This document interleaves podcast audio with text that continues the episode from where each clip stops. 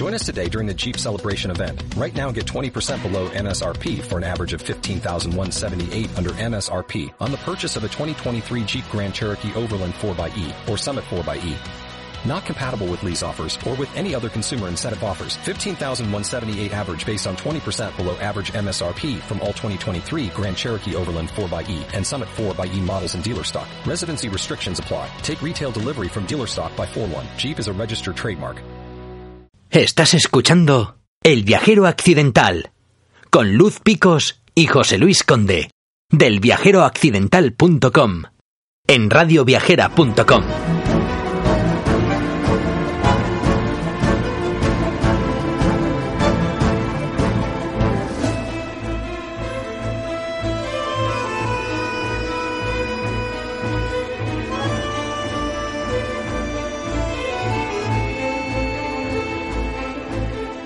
Bienvenidos a un nuevo programa de Viajes Mundo en Radio Viajera. Estamos aquí Luz Picos y José Luis Conde del Viajero Occidental para recomendaros un recorrido por Argentina. Hoy, en este episodio de Viajes Mundo, os vamos a hablar de este país que tiene una extensión de 2.780.400 kilómetros cuadrados y se extiende por 23 provincias y la ciudad autónoma de Buenos Aires. En el viajero accidental nos gusta contar los viajes y hablar de destinos en primera persona. Así que para hablar de Argentina contamos hoy con nuestra colaboradora y corresponsal en La Plata, Cecilia Pupo, que junto con una serie de amigos e invitados nos han llevado por multitud de lugares, todo un lujo. Pero antes de iniciar el recorrido hay que hacer un trámite imprescindible.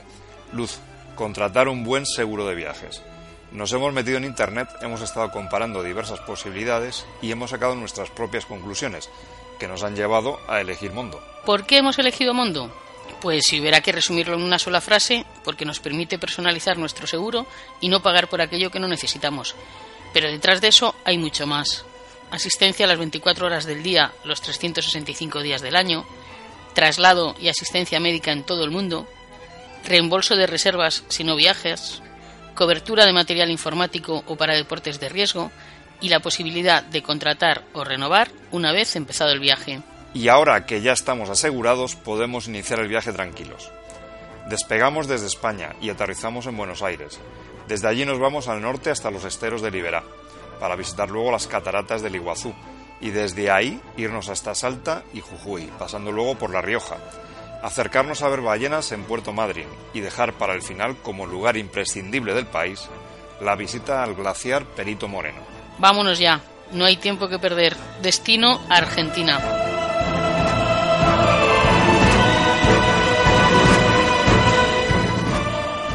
Según aterrizamos en Buenos Aires, nos espera Enrique Figueroa, que nos lleva a conocer los barrios más representativos de la ciudad, con un recorrido por el corazón de Buenos Aires y por los lugares más significativos. Hablando de la ciudad de Buenos Aires, podríamos empezar por el barrio de Palermo, que es un circuito muy turístico, visitado por montones de personas, tanto de, Argentina como del exterior. Eh, es, un, es un barrio que tiene una división de dos zonas. Básicamente el Palermo Sojo, que es el Palermo más eh, vibrante y nocturno, porque tiene muchísimos lugares y boliches para comer y para salir a tomar algo. Eh, es un lugar de paseo y también suele ser un lugar de exposición de, artesanías que se arman los fines de semana hasta la noche. Además ofrece una cantidad de restaurantes para ir a comer y lugares para ir a tomar muy ricos vinos, que son también de procedencia nacional y también pueden ser importadas. Otro sector es la zona del Palermo Hollywood, que es donde están todas las empresas eh, filmográficas, las televisoras, las radios. Por eso se le llamó así, Palermo Hollywood.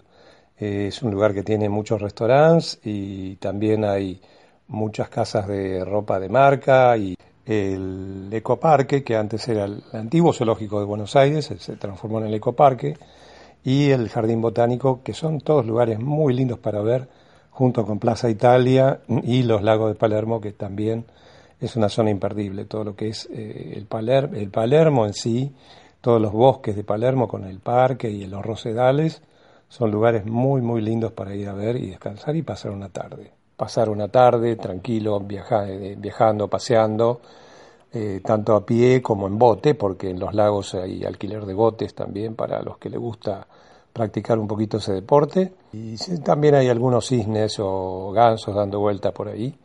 El barrio de Recoleta eh, posiblemente sea el barrio más elegante de la ciudad de Buenos Aires.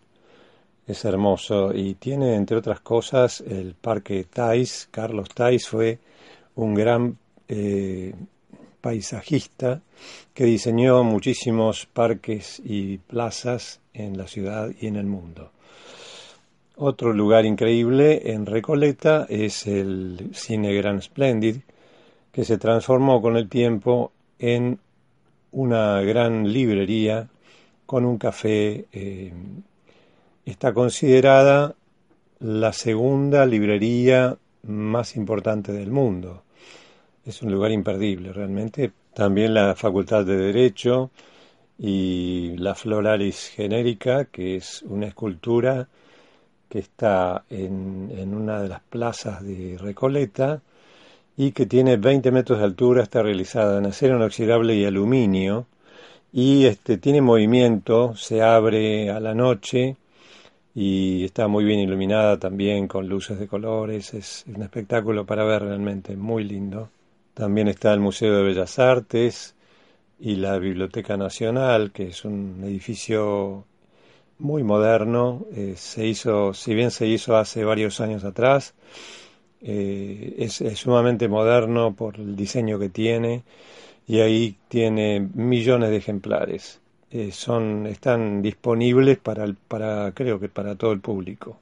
Plaza Mitre y Plaza Francia, diseñadas por Carlos Tais, son también lugares, espacios verdes que son realmente para ir a descansar y estar un poco en contacto con la naturaleza.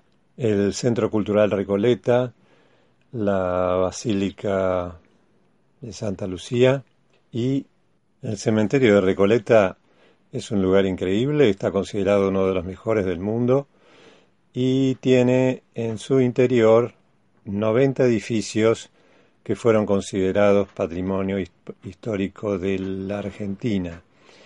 Eh, realmente es un lugar magnífico para conocer y ahí están enterrados muchos próceres que, o mucha gente importante de la política argentina y también del arte y de todo tipo de disciplinas.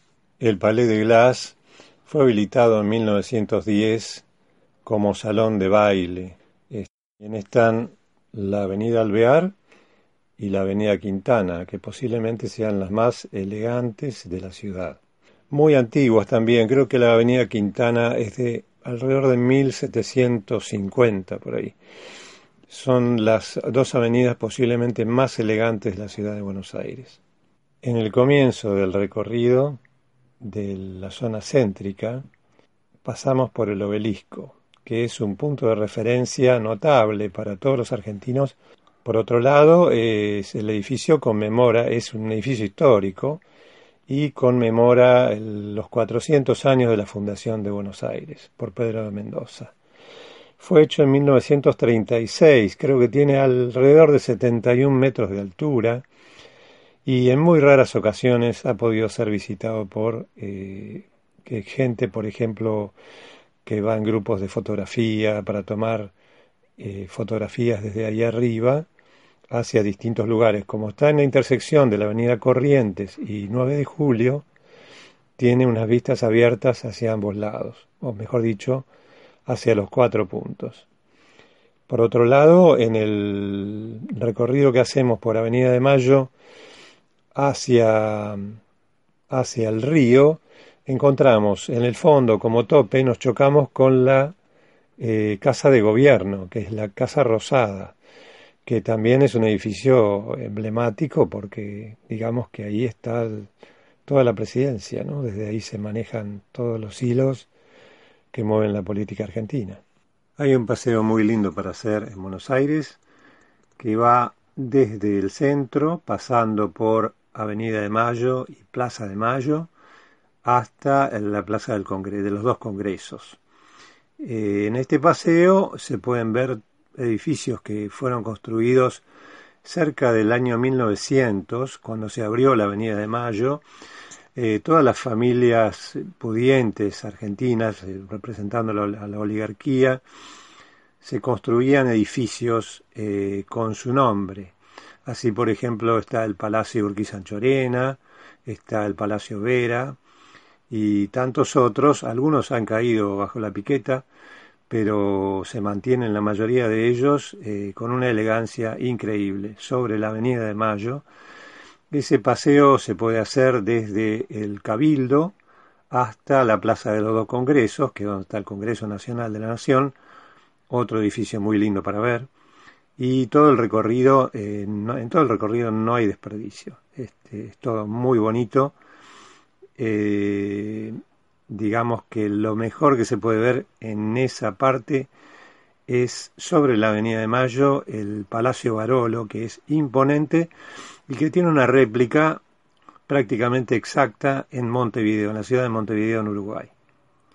Toda esa avenida fue abierta aproximadamente entre 1900 y 1910 y también se hizo en forma simultánea el subterráneo de la línea A cuando se abrió la avenida, que también es otro de los lugares para conocer. Algunos de, algunas de sus estaciones tienen comunicación con los grandes edificios. Al comenzar este paseo en la zona céntrica, eh, podemos pasar por la avenida 9 de Julio, donde tenemos el Teatro Colón, que singularmente es el edificio o el teatro más importante del mundo o está considerado entre los 10 más importantes.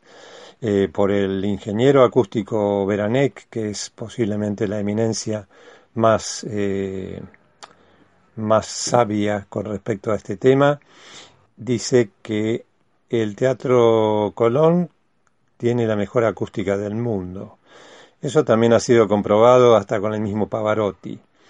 Eh, todos los grandes cantantes a través de la historia eh, pasaron por ese teatro y empieza su construcción a principios del siglo pasado, es decir, en el año 1900 aproximadamente, hasta 1908 que fue inaugurado. El barrio de San Telmo es uno de los más antiguos de Buenos Aires. Tenía edificios muy bonitos que por suerte se, pudieron preservar a través del tiempo. Tiene sus calles empedradas y el paseo es muy lindo, realmente es muy lindo. Tiene una plaza que creo que es la plaza de San Telmo.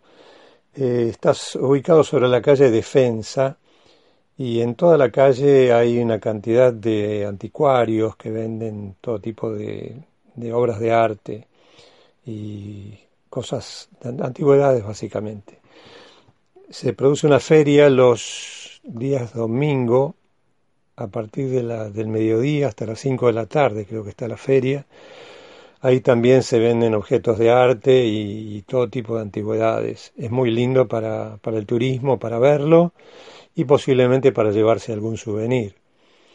Por otra parte, eh, también está el, lo que era el Telmo Bar, que está justo en la esquina de, de Defensa y Humberto Primo, creo que es, eh, donde se puede tomar un cafecito muy rico y el bar es muy, pero muy antiguo.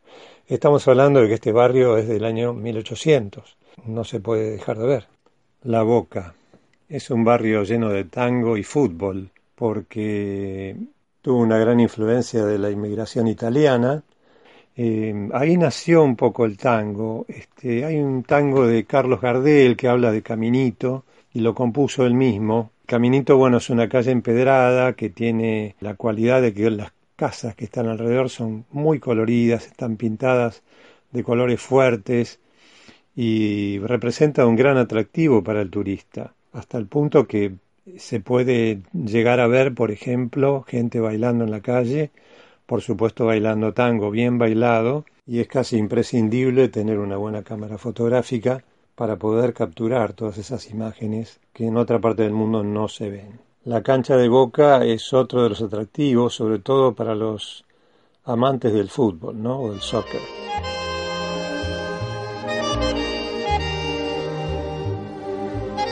Y ahora nos vamos hasta el norte para conocer los esteros de Liberá. Y quien nos va a conducir por allí, explicarnos en qué consisten los esteros y qué hay que ver, es Esteban Pupo, que además nos trae un invitado. Así que adentrémonos de lleno en los esteros de Liberá. Adelante, Esteban.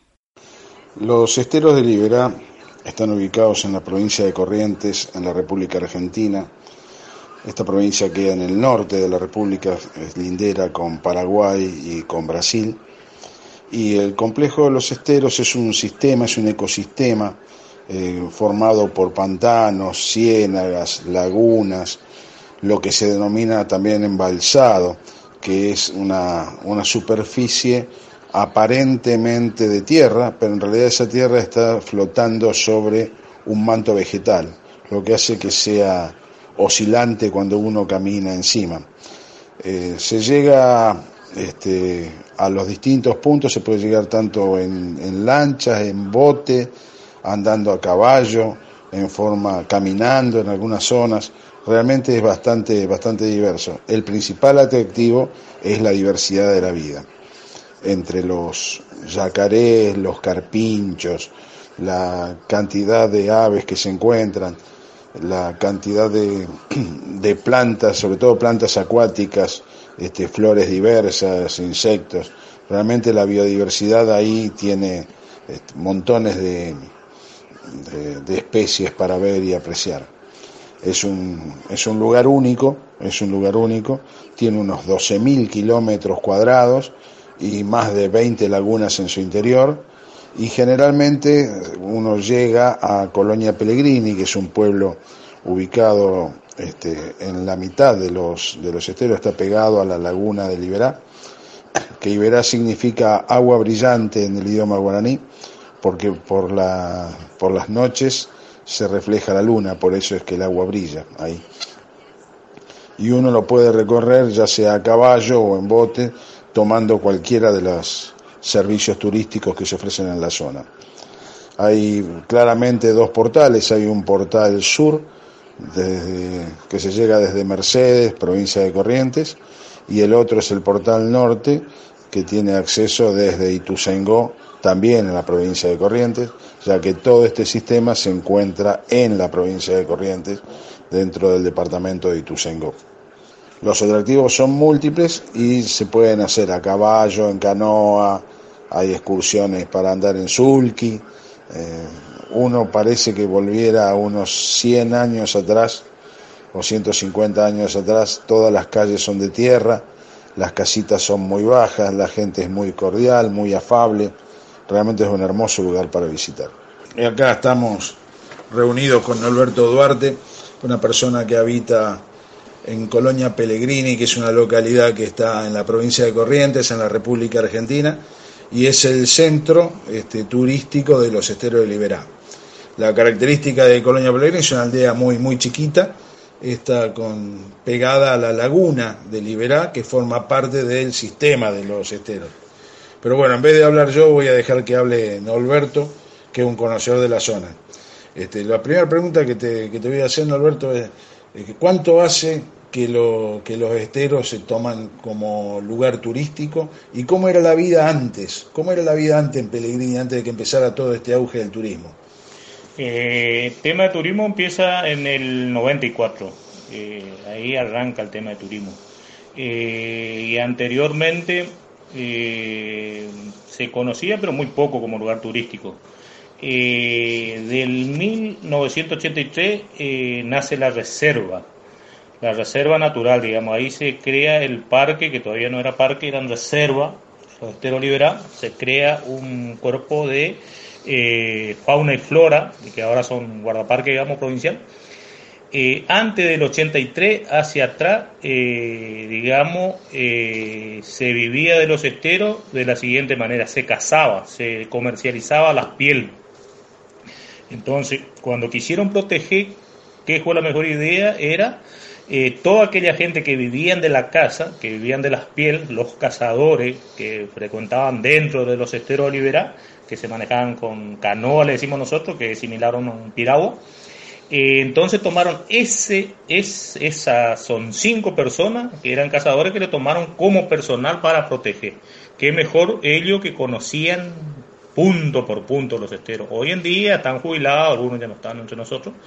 Eh, ahí, esa es la historia de los esteros de Liberá. Y bueno, ahí en el pueblito peregrino, como dice, eh, era una aldea, ¿sí? una colonia muy chiquita. Eh, yo entraba en el 80 en la escuela, había alrededor de 150, 150 habitantes, más que eso no, no había, ¿no es cierto? Porque todo aquello tenían que emigrar por el tema de trabajo, que muchos fueron en la provincia de Entre Ríos.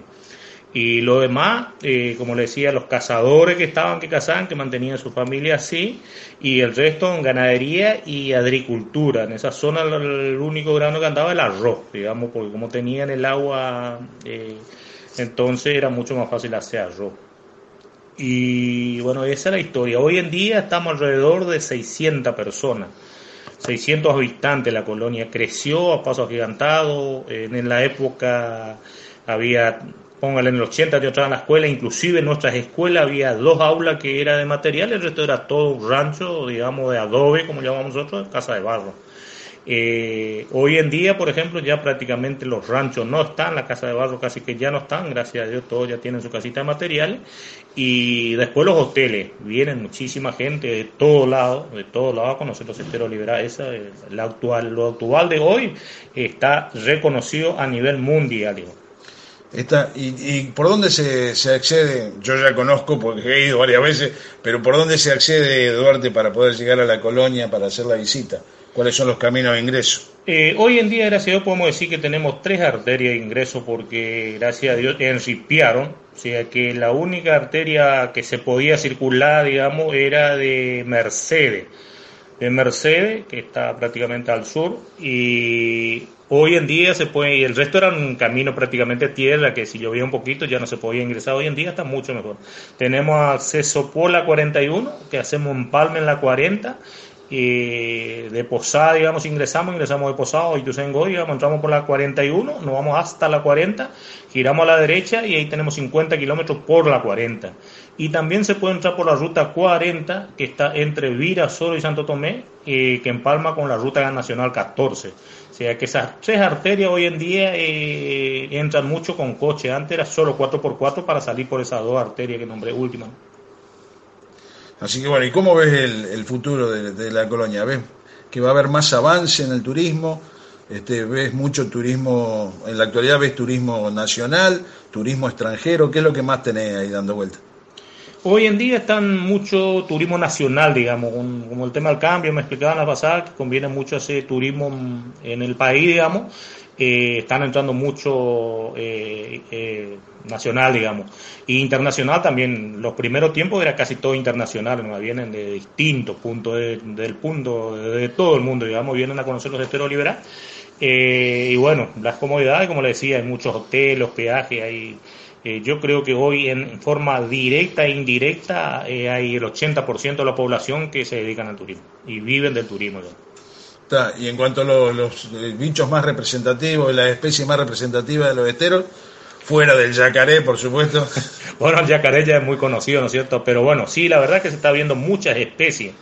Eh, el ciervo del pantano, hay el ciervo colorado del pantano, digamos, y hoy en día se ve muchísima cantidad, lobito del río, eh, naconda, le dicen algunos, pero en realidad para nosotros los correntinos hay curiyú, que es una especie de serpiente grande, digamos, y bueno, después de la serpiente también hay las que son venenosas, las que no son venenosas, ¿no es cierto? Eh, se está viendo mucho la guaraguazú, que nosotros le decimos en guaraní, que realmente el, creo que el lobo green, algo así le llaman. Eh, y bueno, después toda la especie que es de la zona, digamos, ahora introducieron el tapir, y eh, ah y el guacamayo el, el, pajarraco rojo ese sí en esa zona todavía no está. Y sé que introducieron el estero también el yaguareté ah el yaguareté lo trajeron otra vez. claro y ahora lo que se ve también es que yo alcancé a ver son el oso melero y el oso hormiguero que son dos especies diferentes. Eh, eso está introducido ahora que introducieron que eso eran de la zona digamos eran de la zona se habían perdido y se habían perdido se habían extinguido la zona y bueno ahora están. Está. Y, bueno, después toda la especie de ave, de la flora, importantísimo. Ah, a mí de ave el que me gusta es el federal. Ah, y el federal, ahí sí, sí. El federal, para, para los que no lo conocen, es un pajarito chiquito de un color negro azabache con la cabecita roja, vermellón, pero que llama la atención, no puede ser más lindo ese. Es muy parecido al Cardenal, pero el Cardenal tiene el cuerpo gris. Claro, en cambio, el Federal tiene el cuerpo negro. Bueno, Norberto, un millón de gracias por lo que nos pudiste brindar y esperemos que a la gente que escucha le sirva para algo y por supuesto que los esperamos a todos, así que vengan cuando quieran. Acá van a poder comer excelentes asados, excelente carne argentina y también probarán algunas comidas tradicionales. Un beso para todos. Bueno, muchísimas gracias. Les esperamos en, mi colonia. Soy nacido ahí, que, eh, como le digo, por ahí no, no tengo toda la técnica como poder explicar mejor, pero sí le esperamos con los brazos abiertos y bueno, serían muy buenos que vengan a conocer.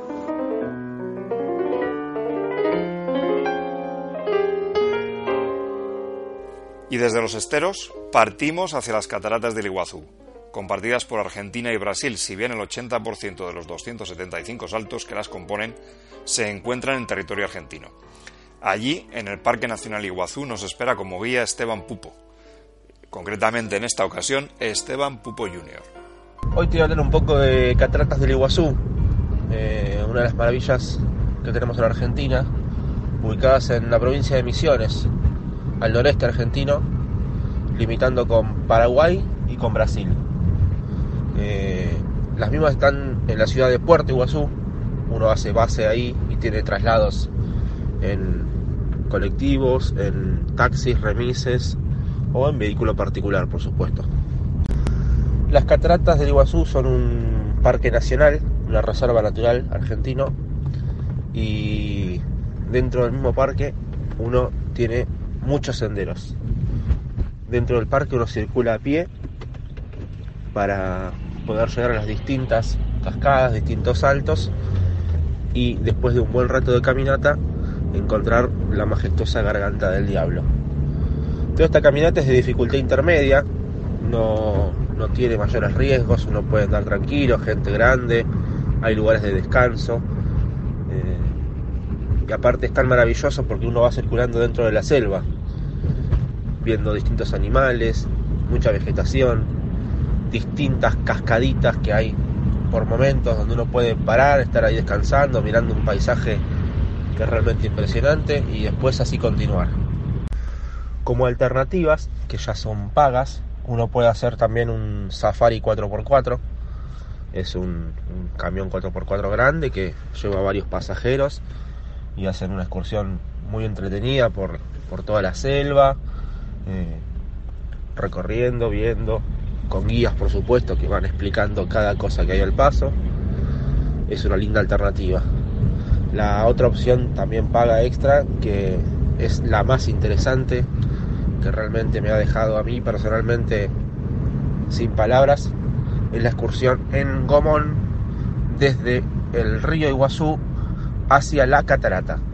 El barco pareciera que va a meterse abajo de la catarata y es algo realmente muy, muy, muy emocionante. Eh, en todas las veces que he ido a Cataratas, esa excursión la pude hacer una sola vez.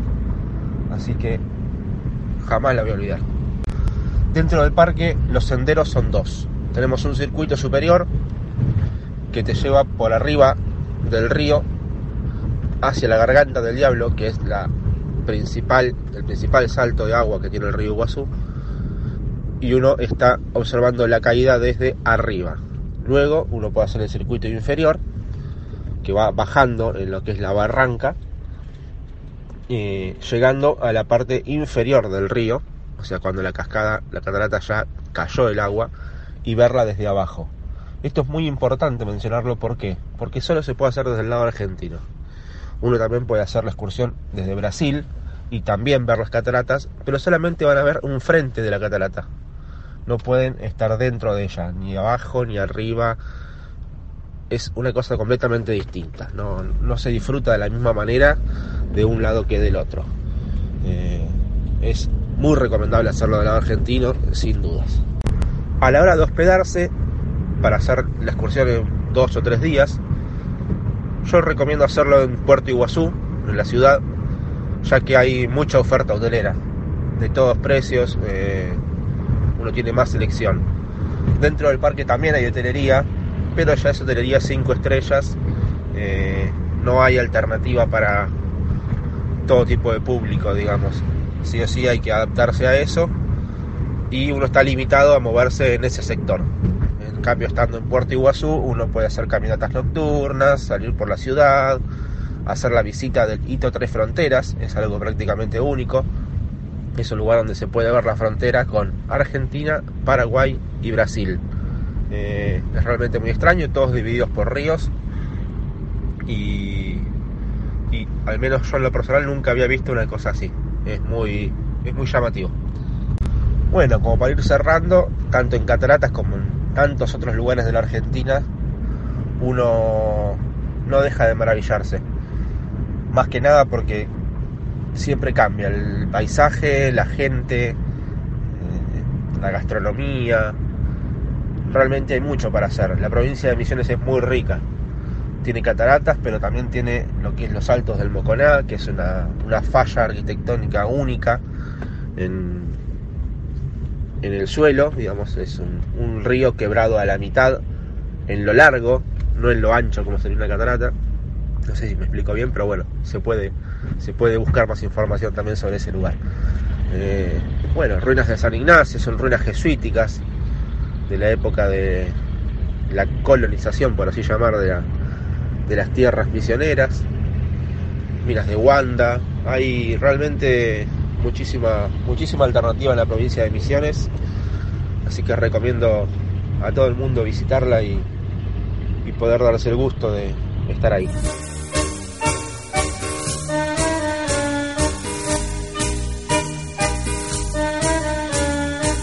Seguimos en el norte y ahora nos vamos a conocer dos joyas de esta zona, Salta y Jujuy, que te dejan impresionado por su variedad de paisajes y por la diversidad de colores.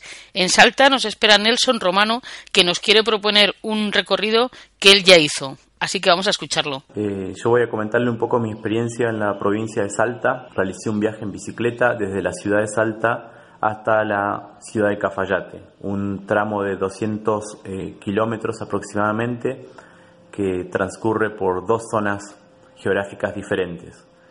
Primero, la ciudad de Salta está a 1200 metros de altura, está en lo que se denomina Valle del Lerma. Es un valle más bien húmedo que está eh, eh, instalado, digamos, dentro de lo que son eh, entre medio de dos cordilleras, la que se llama la precordillera de los Andes y la cordillera oriental, por el lado este. Bien, esta región es una zona más bien fértil, de clima templado, eh, densamente poblada, hay muchas pequeñas ciudades a lo largo de la ruta 68, que es la ruta del viaje, y muchos eh, lugares donde se realizan actividades agropecuarias, y ganaderas. Después ya pasamos a una zona un poco menos poblada, que la zona eh, árida de Salta, que es donde está ubicado Cafayate, que es el sur de la provincia de Salta, y esta zona se denomina eh, la zona de los valles calchaquíes.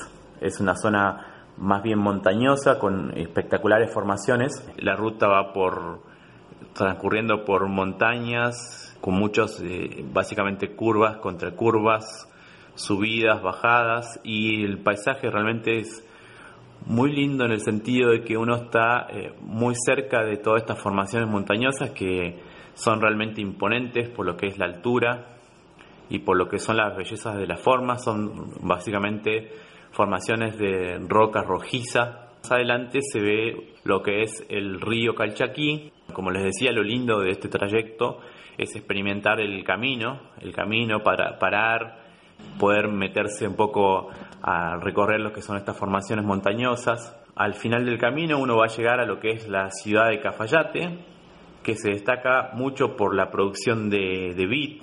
Es una zona vitivinícola donde hay muchas bodegas que son bodegas, eh, se llaman bodegas de altura porque están produciendo a más de 1600 metros sobre el nivel del mar. Y esta zona ha tenido en los últimos tiempos un auge muy grande debido a la calidad de los vinos que se están produciendo, a las condiciones climáticas para la producción y está siendo bastante desarrollada. Hacia el final del trayecto de la quebrada, esta quebrada se denomina quebrada de las conchas. Al final del trayecto de la quebrada, más bien llegando hacia Cafayate, lo que van a poder observar son eh, unas formaciones eh, particulares, porque si bien todo este, este paisaje que se ven es bastante constante a lo largo de la quebrada, al final entramos nuevamente en una zona de una especie de valle, que es donde está ubicado Cafayate, y el límite entre el valle y lo que es la quebrada, eh, hay unas eh, médanos de arena muy particulares, la zona se llama Los Médanos y es también lindo, un lindo lugar para que se detengan y caminen por, por la zona. Es realmente impresionante lo que son las, formaciones montañosas, así ahí a lo lejos se ve un poco de verde y ese verde es parte del recorrido del río Calchaquí. Es destacable eh, en cuanto a los paisajes, una zona muy rica, pero también en cuanto a lo que es la gastronomía, en la, en la zona se producen muy buenos eh, papines, que se llaman los papines andinos, así como también ajíes eh, y un montón de vegetales que realmente les recomiendo que prueben lo, que son los choclos y esas cosas. Los quesos, producen mucho queso de cabra, ya que tienen un gusto increíble eh, lo mismo que los tomates, que a veces uno dice algo tan trivial como un tomate, pero eh, un tomate en estas regiones, no sé si es por, por la tierra, por el agua, pero tienen em, realmente un sabor destacable, lo mismo que las papas y otros vegetales. Bueno, también como les, como les dije, pueden disfrutar de lo que son los vinos y la gastronomía, gastronomía típica del norte argentino y básicamente que son las empanadas, eh, los tamales, que son los tamales son unas especies de, de, mezcla entre una empanada, pero con, un, con una cubierta hecha de maíz.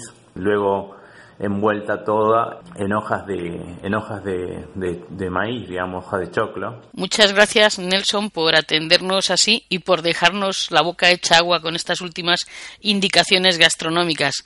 Ahora nos vamos a marchar hasta Jujuy, donde quien nos espera es Martín Torres. La provincia de Jujuy es una de las 23 provincias que conforman la República Argentina. Se encuentra ubicada en el extremo noroeste del país, limita al norte con Bolivia, al oeste con Chile y al este y sur con la provincia de Salta. La provincia está dividida en 16 departamentos, siendo la capital la ciudad de San Salvador de Jujuy. En esta ciudad se encuentra la catedral, en la cual un 25 de mayo de 1812 el canónigo Juan Ignacio Gorriti bendijo la bandera argentina, recientemente creada por el general Manuel Belgrano. La ciudad capital también es conocida como la Tacita de Plata, denominación que de acuerdo a algunos historiadores se debe a que se encuentra ubicada en la zona del valle, rodeada por los ríos Sibisibi y Río Grande, que a la luz del sol resplandecen como dos cintas plateadas. Jujuy tiene la particularidad de estar dividida en cuatro regiones que por sus características geográficas y culturales brindan la posibilidad de vivir cuatro experiencias únicas. La primera de ellas es la quebrada, una región comprendida entre los 2.000 a 3.000 metros sobre el nivel del mar y posee un clima caluroso de día pero con un marcado descenso de la temperatura por la noche. Es una tierra rica en historias y tradiciones ancestrales, como por ejemplo el culto a la Pachamama o Madre Tierra en agosto, el Inti Raimi o Fiesta del Sol en junio y el Carnaval durante el mes de febrero. En esta región se destaca la quebrada de Humahuaca, que comprende los departamentos de Tilcara, Tumbaya, Humahuaca y Cochinoca. Dentro de sus atractivos turísticos más relevantes encontramos el monolito que indica el cruce del trópico de Capricornio y el Pucará de Tilcara, una antigua fortificación construida por los primitivos pobladores de la zona en la cima de las montañas. En el pueblo de Purmamarca puede visitar el Cerro de los Siete Colores y la imponente belleza de los Cerros Rojos del Paseo de los Colorados, un recorrido obligado para todo visitante. Estas características históricas, geográficas y culturales llevaron a la UNESCO a declarar Patrimonio de la Humanidad a la quebrada de Humahuaca en julio del 2003. La segunda región es la de la Puna, una zona sujeta por cadenas montañosas que se elevan hasta más de 3.500 metros sobre el nivel del mar. Posee un clima árido con escasas precipitaciones durante el año. El visitante se encontrará en esta región con paisajes imponentes y una riqueza en fauna interesante, siendo el mayor reservorio de vicuñas, llamas, guanacos y suris. Dentro de sus atractivos turísticos se destaca la Laguna de los Pozuelos, ubicada en la Reserva de la Biosfera de Pozuelos, que por albergar más de 100.000 aves playeras al año, en 1990 fue declarada como la primera reserva de la biosfera en Argentina. Otro sitio de interés es el pueblo de Casabindo, donde cada 15 de agosto se celebra el famoso toreo de la vincha, en homenaje a la Asunción de la Virgen, la única fiesta taurina que existe en la República Argentina en la cual no se lastima al toro, sino que simplemente hay que quitarle una vincha para ofrendársela a la Virgen Madre. Por su parte, no muy lejos de Casabindo, se encuentra el pueblo de Uquía, que guarda un antiguo secreto en su capilla. Los ángeles arcabuceros, figuras aladas, vestidas como aristócratas del siglo XVII, que portan espadas, lanzas y banderas, en un claro signo combativo, que junto con otra serie de figuras similares encontradas en Perú y Bolivia, son únicas en el mundo. En tercer lugar, tenemos la región de los valles, que ocupan la zona centro-sur de la provincia y se caracteriza por poseer un clima templado, lo que da lugar a una vegetación exuberante, ríos de agua cristalina y múltiples remansos, que atraen a centenares de personas, principalmente los fines de semana, que llegan para acampar y disfrutar del aire libre. Esta región la comprenden los departamentos de Yala y El Carmen y las ciudades de San Salvador de Jujuy, Palpalá, Perico y Villa Jardín de Reyes. El atractivo principal de esta región son los diques y lagunas, lugares ideales para la aventura y la diversión a través de deportes náuticos y la pesca. También tenemos las serranías de Zapla, ubicadas en la ciudad de Palpalá.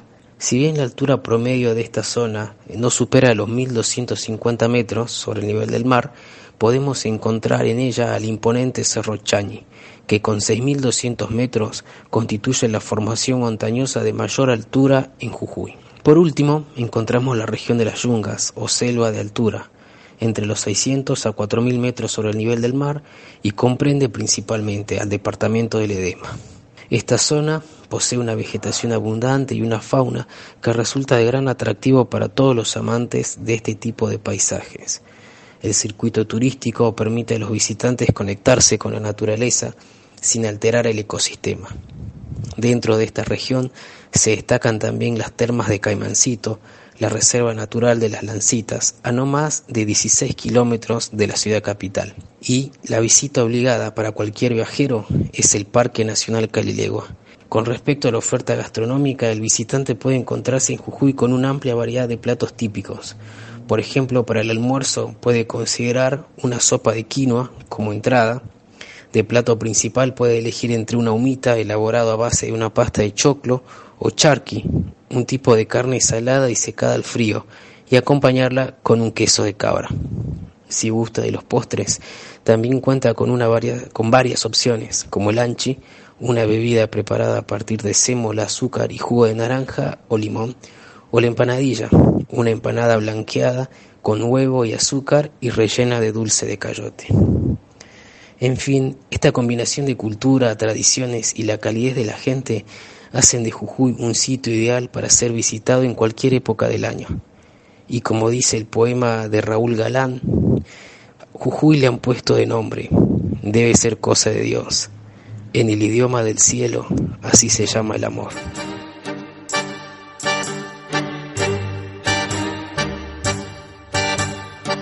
La provincia de La Rioja contamos como anfitriones con Analía Alemant y Fabián Conforti, que se encargan ellos mismos de entrevistarse para que nosotros podamos mientras tanto contemplar los impresionantes paisajes, así que os dejamos con ellos. Hola, ¿cómo andás? Mira, quería ir a La Rioja y no sabía qué lugares conocer. Me contaban de Talampaya, ¿sabes algo de eso? Hola, sí, La Rioja es hermosa. El Parque Nacional Talampaya es un lugar fascinante, está como a 350 kilómetros de la capital. Eh, básicamente se distingue por sus formaciones geológicas. Ahí vas a encontrar algo muy característico que es eh, todo un paisaje anaranjado, era el cauce de un río, hoy quedan los murallones altísimos. Además, eh, en, ese, en ese parque podés encontrar distintas variedades de lo que hace a la, a la flora del lugar, entonces hay árboles muy añejos y característicos de ese lugar. Eh, también hay vestigios de las culturas originarias, porque se encuentran pinturas rupestres, distintos grabados en lo alto de las piedras que se pueden visitar. Ah, bueno, mira, yo pensaba ir en auto. Eh, ¿En qué momento del año estaría bueno ir? La mejor, la mejor época del año es de abril a septiembre, octubre, porque no hace tanto calor. En verano también podés visitarlo, pero bueno, como hay sol pleno, es mucho más agobiante la recorrida. Eh, está buenísimo que si venís en auto, eh, planifiques em, y te quedas a dormir en Villa Unión, porque los, durante los días de luna llena, todos los meses, tenés la opción de hacer el recorrido en el parque durante la noche. Son grupos reducidos y tenés que eh, avisar con tiempo, inscribirte con tiempo en la página de Talampaya. Pero está buenísimo, así que eh, organiza tu viaje de modo que también puedas disfrutar de ese recorrido durante la noche en Talampaya. Qué bueno, ¿y qué tipo de, excursiones se pueden hacer? ¿Cuánto duran? ¿Cómo, ¿Cómo hago para ir a ver el parque?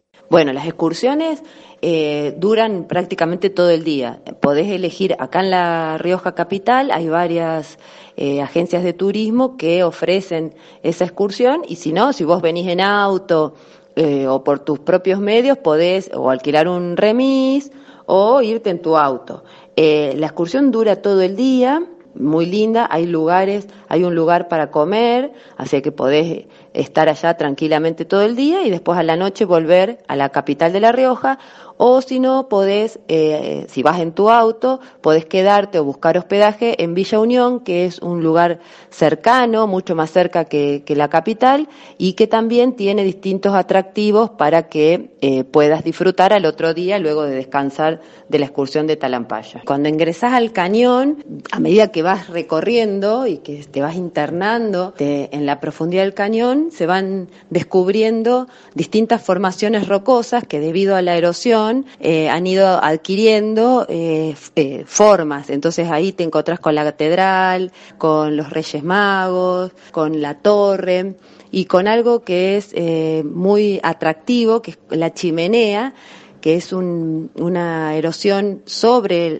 una de las paredes del cañón, sobre la pared derecha del cañón, que tiene unos 50 o 60 metros de altura y que vos te parás debajo, gritás y en el silencio y en la inmensidad del, del lugar escuchás el eco de, de, tu grito por varios minutos.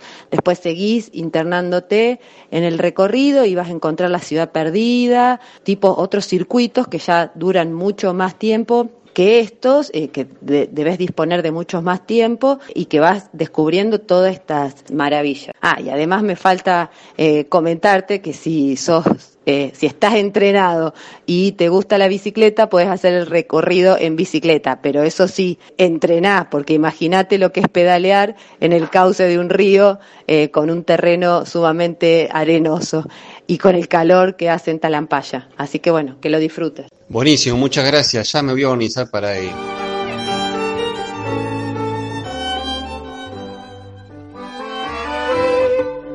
perdible en un viaje a Argentina es avistar ballenas y para ello nos espera en Puerto Madryn Rocío Roche, que ha disfrutado de la experiencia en diversas ocasiones. Así que vamos ya a escucharla. Hoy voy a hablarte de Puerto Madryn, una ciudad localizada en la provincia de Chubut, la Patagonia argentina. Te cuento que Puerto Madryn es considerada la capital del buceo, porque tiene aguas muy claras y tranquilas por lo que es un lugar ideal para bucear por primera vez. El principal atractivo de Puerto Madryn son es el avistaje de la ballena franca austral, que generalmente llegan entre los meses de junio y diciembre aunque la mejor época para ir a verlas es entre septiembre y noviembre. Las ballenas regresan a Puerto Madryn cada año para aparearse y procrear además de otras especies como son los lobos marinos y los pingüinos, que migran porque no toleran el frío antártico invernal. Desde el centro de Puerto Madryn muchas veces pueden verse las ballenas, pero para verlas mejor se recomienda ir al Doradillo, que es una playa muy cercana. Las ballenas se acercan mucho a la costa. Es, recomendable ir cuando la marea está alta, ya que se las puede ver mucho más cercanas. Otro importante atractivo eh, cerca de Puerto Madryn es la pingüinera de Punta Tombo. Es la colonia continental de pingüinos de Magallanes más grande del mundo. Es el lugar elegido por los pingüinos para realizar sus nidos y tener a sus pichones. Si bien hay pingüinos todo el año, a diferencia de las ballenas, la mejor época para ver los pingüinos es el verano, época en la que llega a ver hasta 400.000 pingüinos. Otro de los paseos que suele hacerse cuando se va a Puerto Madryn es ir a tomar el té a Gaiman, que es una colonia galesa que conserva las tradiciones de sus primeros pobladores y se hizo muy conocida mundialmente en, 1995 por la visita de la princesa Diana. También muy cerca de lo que es Puerto Madryn está la península Valdés, que es uno de los destinos más visitados en la costa de Chubut y es una reserva natural protegida considerada un santuario de la vida marina. La zona de Puerto Madryn y la península Valdés está considerada como uno de los mejores lugares del mundo para ver las ballenas. En la península recomiendo embarcarse para verlas. Es realmente genial y es una experiencia que nunca se van a poder olvidar. Estaba olvidando un detalle muy importante y es que la pesca es una de las actividades principales de la zona. Así que tienen que aprovechar a comer pescados y mariscos frescos. Como ven hay muchos atractivos en la zona por lo que recomendamos visitarlo y si pueden más de una vez. Al ser la naturaleza el principal atractivo, cada vez que vas está diferente y te vuelve a sorprender. Espero que visiten Puerto Madryn y lo disfruten.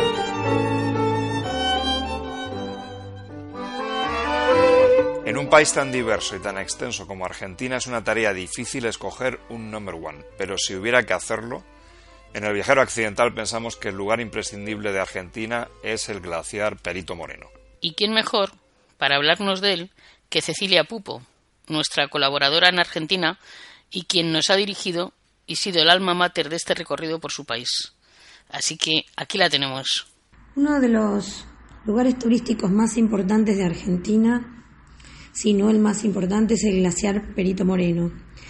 Es una gran masa de hielo ubicada en el lago argentino, en la provincia de Santa Cruz, en la Patagonia, eh, que se encuentra dentro del Parque Nacional Los Glaciares. Este glaciar, que debe su nombre a Francisco Moreno, un importante biólogo y explorador de la Patagonia Argentina, se origina en el campo de hielo patagónico sur, y en su descenso alcanza el brazo sur del lago argentino. Eh, tiene una, longitud de 5 kilómetros, un ancho de 5 kilómetros y afloran sobre el agua aproximadamente 70 metros. La particularidad de este glaciar es que avanza, avanza formando una represa con las aguas del brazo rico del lago argentino, generando un desnivel de hasta 30 metros. El agua empieza a presionar sobre esta masa de hielo, formando un túnel con una bóveda eh, de más de 50 metros. Esta presión hace que grandes masas de hielo se desprendan y lo hacen aproximadamente cada 4 o 5 años y es un espectáculo único en el, en el mundo, digamos. El glaciar Perito Moreno Queda a 80 kilómetros de la ciudad del Calafate, que es donde conviene hacer base, donde se encuentran los hoteles y las empresas de turismo, y mm, a la cual se puede arribar mediante un aéreo desde Buenos Aires. En el recorrido desde el Calafate al glaciar em, se pueden ver hermosos lugares de la precordillera andina, bordeando la margen sur del lago argentino. Luego de cruzar los ríos Centinela y Mitre, se llega al brazo rico del lago argentino, que es eh, donde se ingresa al Parque Nacional Los Glaciares. El Perito Moreno es uno de, los, de las maravillas eh, declaradas por las Naciones Unidas como Patrimonio de la Humanidad. Una de, de las primeras vistas del glaciar se realiza a través de unas pasarelas que hay donde se puede, digamos, apreciar el glaciar desde distintos puntos. Y, uno de ellos es el que está justo cerca de la pared, esta que se forma, que va avanzando, y es donde la gente eh, se suele ubicar para ver los desprendimientos, ver y escuchar los desprendimientos que la verdad son un espectáculo único. Forma de apreciar el glaciar es a través de un safari náutico, o sea, una navegación por el lago Rico que permite apreciar los témpanos provenientes de las paredes del hielo del glaciar Perito Moreno. Llegando hasta el extremo sur del canal de los témpanos, el barco se ubica a una distancia prudencial de la pared del glaciar, recorriéndola en toda su extensión y permitiendo divisar diferentes desprendimientos.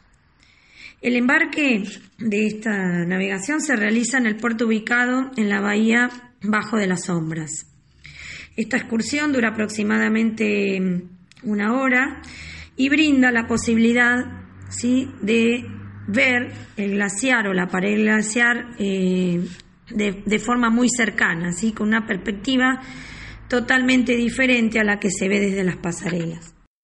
Una forma más directa de apreciar eh, este glaciar es eh, a través de un mini trekking. La excursión se inicia en el puerto ubicado en la bahía Bajo de las Sombras, eh, aproximadamente 6 kilómetros antes del mirador glacial, donde se embarca en una lancha para cruzar el, lago Rico, llegando a la costa sudoeste luego de aproximadamente 20 minutos de navegación con vista al canal de los Témpanos y a la pared sur del glaciar Perito Moreno. Luego del desembarco se accede eh, al refugio y en dicho refugio se forman grupitos de aproximadamente 10 personas donde reciben instrucciones ¿sí? para realizar dicha caminata que es de aproximadamente 20 minutos hasta el glaciar. Al llegar al borde del hielo, recibe, la gente recibe las instrucciones para colocarse los grampones para poder desplazarse sobre el hielo.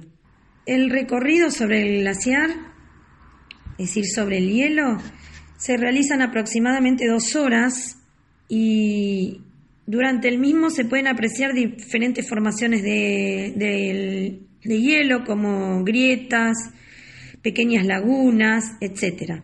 La caminata es moderada y la superficie del hielo sobre la que se está caminando tiene forma irregular pero es firme y segura. Eh, también van a recibir explicaciones sobre la flora y la fauna del lugar y también como la explicación sobre el fenómeno particular que ocurre en este glaciar y las causas y por las cuales se produce la rotura, la rotura esta que, de la que hablábamos antes. Al finalizar la caminata sobre el hielo, se regresa al refugio atravesando un exuberante bosque magallánico. Esta excursión, debido al grado de esfuerzo y dificultad que presenta, eh, tiene algunas restricciones. Por ejemplo, no es aceptable para personas mayores de 65 años ni menores de 10, personas con sobrepeso o problemas de salud graves y tampoco se aceptan mujeres embarazadas. Por lo tanto, se recomienda este, asesorarse sobre las restricciones de la excursión antes de este, contratarla. ¿no? Por mi parte, yo he tenido la oportunidad de ir dos veces al Perito Moreno, en dos oportunidades separadas más o menos por 15 años de diferencia, y es un espectáculo único que uno no se cansa de ver, eh, es una belleza eh, estar llegando al glaciar y ver esa masa de hielo y, bueno y una vez que uno entra al parque y empieza a caminar por las pasarelas y ve ese hielo con esa intensidad azul profundo eh, desde distintos puntos de vista, los desprendimientos, el ruido que hace el desprendimiento, todo rodeado de vegetación, la verdad que es de una belleza única. Les diría que es el lugar para visitar Argentina. O sea, uno viene del exterior, va, aterriza en Buenos Aires y, un destino que no se puede dejar de, ir es el glaciar Perito Moreno. Y una de las recomendaciones es eh, que este, esta visita conviene hacerla en épocas de primavera-verano, o sea, aproximadamente entre octubre y marzo, eh, siendo ideal el mes de diciembre, enero y febrero, ¿sí? en el verano argentino. Porque los días son más largos, especialmente en la Patagonia, donde hay muchas horas de día y pocas horas de oscuridad. Entonces rinde mucho más eh, los días de excursión. Bueno amigos, espero que puedan algún día visitar mi país y que puedan conocer esta preciosura que es el glaciar Perito Moreno y que es único, un espectáculo único en el mundo.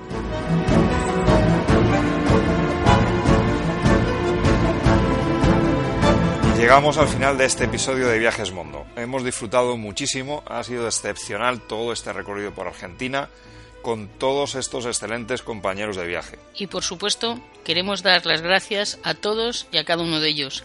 Con anfitriones así, da gusto conocer un país. Un abrazo enorme de agradecimiento para nuestra corresponsal en La Plata, Cecilia Pupo, por habernos hecho todo tan fácil. Sí, el viajero accidental se despide hasta el próximo viaje mundo. Viajad seguros.